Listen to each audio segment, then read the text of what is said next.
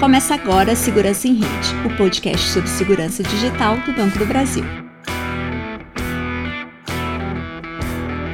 Olá! A gente sabe que controlar a vida financeira na palma da mão pelo aplicativo instalado no celular é a realidade de milhões de brasileiros. Isso significa praticidade e rapidez. Mas afinal, como ter uma vida online mais protegida? Essa é a pergunta que a gente vai responder aqui. Afinal, a gente faz de tudo para te alertar e te proteger. A nossa convidada de hoje é a Priscila Carvalho, assessora da Unidade de Segurança Cibernética e Prevenção a Fraudes do Banco do Brasil. Nós vamos conversar hoje sobre biometria, uma das principais tecnologias para reconhecer e identificar as pessoas. Priscila, obrigada pela presença. Oi, Juliana, tudo bom? Obrigada pelo convite. Priscila, se antes era preciso digitar senhas para desbloquear o celular, usar o app do banco ou sacar dinheiro, agora você precisa só capturar uma impressão digital. Em pouco tempo, nós vamos tirar uma selfie para pagar contas. Que tecnologia é essa? Ju, essa é uma tecnologia que a gente chama de biometria uhum. facial é uma tecnologia que vem ganhando muita força uh, no mundo. A gente viu, principalmente agora com a pandemia, uma evolução da utilização da biometria facial em aeroportos uhum. para evitar o contato né, e, e, a transmissão do vírus ali uh, pela proximidade entre as pessoas. Então, ela é uma tecnologia que, a partir de um cálculo matemático, consegue gerar um, um valor para o seu rosto. Uhum. Então, cada rosto tem um valor diferente. E com, com esses valores, esse cálculo que é realizado, a gente consegue confrontar uh, a sua face uh, com outras faces de outras pessoas para que seja dado um match, uhum. digamos assim, né? A, a gente identificar que aquela pessoa é ela mesma a partir da, desses pontos que a gente tem no rosto, como por exemplo a distância entre os olhos, o tamanho mesmo, do queixo, a, a, do, da, sua testa uhum. e, e, diversos fatores assim que a gente consegue capturar desses pontos no rosto das pessoas. É tão, é, a gente está muito habituado à impressão digital, né? Sim. E a gente compreende que cada um tem a sua. Então a facial seria exatamente a mesma é, a, é a me, o mesmo princípio, uhum. né? É a, assim como a digital, a gente consegue observar uh, o desenho né, da impressão uhum. digital no dedo da pessoa, e também a gente faz um cálculo matemático Sim. a partir desse desenho, a gente uh, emprega a mesma tecnologia com o rosto das pessoas. Sim. A biometria tem se tornado um dos fatores de segurança mais populares no mundo. Por quê?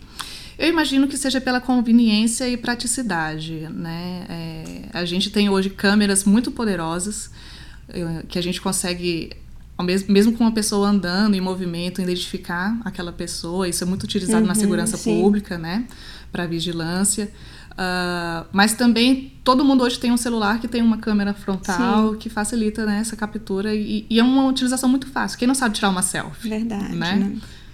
Essas facilidades que podem aumentar a nossa segurança. Com né? certeza. Existe também a biometria comportamental, não é? Como é como que é isso, biometria comportamental? A biometria comportamental já é uma tecnologia um pouco diferente uhum. da impressão digital e da biometria facial. Por quê? Ela está muito ligada com o comportamento da pessoa, como ela age, por exemplo, acessando um site na internet uhum. ou um aplicativo no telefone. Uh, você já observou, por exemplo, que, que tem gente que digita diferente sim, no telefone? Sim. Tem gente que uhum. digita com o indicador, tem gente que usa os dois polegares. Uhum.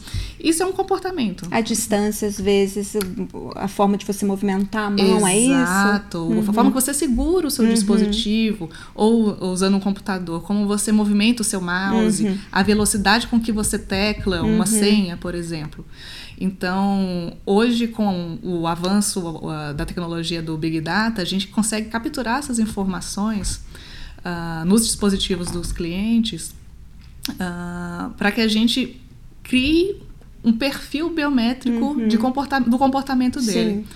Então, quando a gente identifica, por exemplo, que esse perfil se alterou por algum motivo, que uma digitação está muito rápida, fora do comum, uhum. é um sinal de alerta de uma possível fraude que esteja acontecendo. Provavelmente não é aquela pessoa que tá Exato. Tá pode ser Ainda um que ela tivesse a senha e o login ali, não...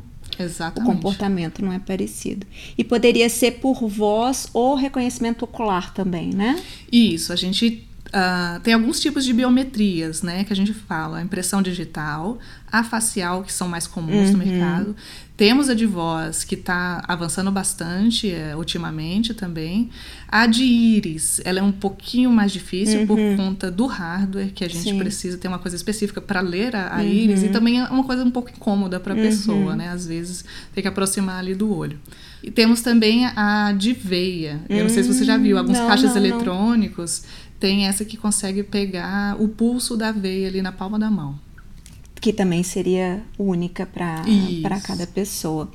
Priscila, tem vídeos circulando na internet que mostram golpes em caixas eletrônicos para roubar essas impressões digitais.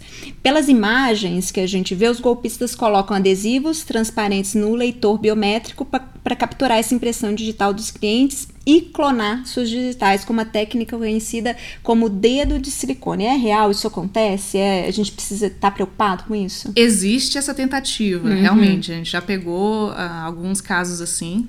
Uh, só que a tecnologia avançou bastante. E, por exemplo, a tecnologia que a gente usa nos leitores biométricos do banco consegue identificar se aquele dedo é um dedo vivo, uhum. se tem algum artefato espúrio entre o dedo ali e o leitor. Uhum. Uh, então, para os clientes do banco, eles não precisam se preocupar porque a gente consegue identificar esse tipo de fraude. Então, no, no leitor biométrico do banco, lá o dedo de silicone não funcionaria. Não é, nos últimos episódios, a gente falou como o número de golpes tem crescido, os tipos e os números de golpes no ambiente digital. O, o fraudador normalmente se esforça para ter acesso àquilo que eu tenho e aquilo que eu sei, que são minhas senhas, não é isso? Isso. Aquilo que eu sou, que é minha identidade digital ou facial, ninguém consegue fraudar, é isso? Isso. A gente tem pego muitos golpes ah, quando o cliente acaba entregando as suas uhum. senhas para um fraudador, num ataque de phishing, por exemplo, aquela pescaria, uhum. né, que a uhum. gente chama. E aí, com acesso a essas credenciais, o fraudador consegue uh, fazer um, um, um, login na conta uhum. do cliente, né? A senha hoje, ela, ela é um, uma, uma barreira, digamos assim, uhum. né, para muitos clientes, porque é uma coisa que você tem que se lembrar. Uhum. Uh, que Muitas você tem, pessoas podem anotar isso. Que você anota ali perto de um cartão. É, você usa anota para vários aplicativos diferentes. A mesma né? senha, uhum. né? Temos também ataques de força bruta, uhum. um, um, uma tecnologia que o fraudador consegue ficar batendo ali várias senhas para tentar é, identificar É como senha. se fosse um robozinho que fica ali tentando, isso. que pode tentar milhares de combinações. Né? Isso, isso. Então, hoje a gente considera que a senha é uma credencial, de certa forma, não muito forte. Uhum. Já por, outra, por outro lado, a impressão digital e a biometria facial são consideradas credenciais mais fortes. Uhum, porque dificilmente você vai entregar uhum. esse tipo de credencial para o fraudador. Né? Você não entrega um, um dedo é, ao seu rosto para o fraudador. Então, a gente tem esses três níveis aí de, de autenticação que a gente fala, né?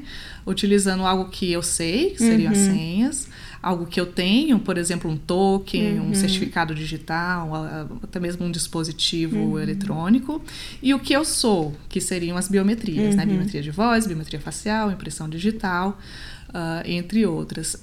A gente considera então que a biometria, as biometrias são credenciais mais fortes, por essa segurança que a gente tem que o fraudador Uh, não consegue capturar uhum. isso no ataque de phishing, por exemplo. Sim. E, e, e, o fato de você dizer que não entregaria, por exemplo, a sua digital. No caso da digital, a gente já viu aqui que o dedo, né, teria que ser o dedo, o dedo de silicone não funcionaria. E a facial também não funciona, por exemplo, se ele pegar uma foto minha e colocar ali já pegamos várias tentativas é. a partir de uma foto. Uhum. E aí, o que a gente tem aqui para contornar esse tipo de risco? Né? A gente usa uh, dois principais tipos de tecnologia.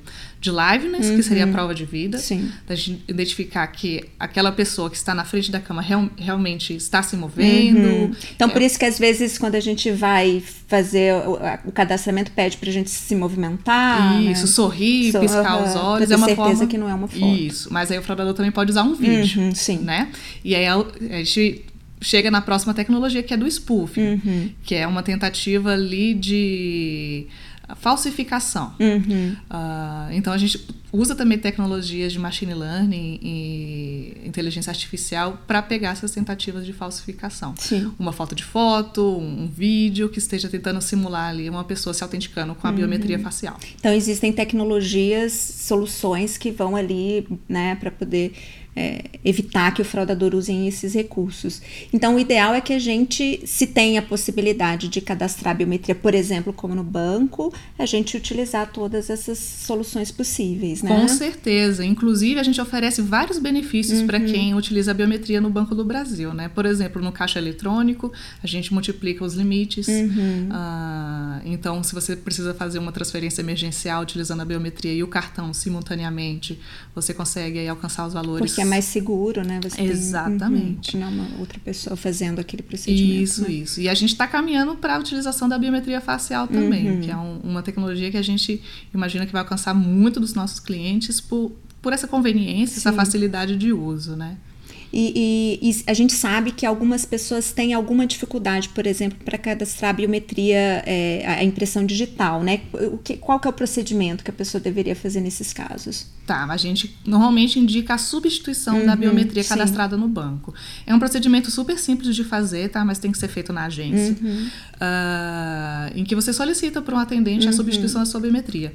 E aí, porque com o tempo a gente vai machucando o dedo, uhum. tem, tem pessoas mesmo que têm dificuldade, né? tem, tem deficiências na, uhum. na, impressão digital, né? Então você pode trocar por um outro dedo, substituir. E caso você não consiga realmente utilizar a biometria na, na, na sua autenticação, você pode fazer uma declaração de inapto uhum. para voltar a utilizar os códigos de acesso. Mas lembrando que o código de acesso, aí a gente volta um passo né, na, uhum. na, naquela força das credenciais Sim. que a gente mencionou. Então, esses benefícios que a biometria proporciona, uhum. infelizmente, são deixados de lado. E, e aí a gente dá todas as orientações para guardar sua senha, é, né? Aí ter todos aqueles cuidados com a senha, anotar no papel, não usar Isso. a mesma senha, né? Enfim, sendo possível, é sempre seguro, mais rápido e ainda reduz o risco de fraudes Exato. na sua conta. Né? Uma ótima solução para a gente se manter ainda mais seguro na rede. Obrigada, Priscila. Ah, por nada, eu que agradeço. Por hoje é só, mas nós temos muito mais pela frente. Compartilhe esse episódio com familiares, amigos e conhecidos. Essas são informações básicas que todos nós precisamos ter. As fraudes mudam todo dia, a melhor forma de prevenção é se manter informado. Muito obrigada pela audiência e até a próxima.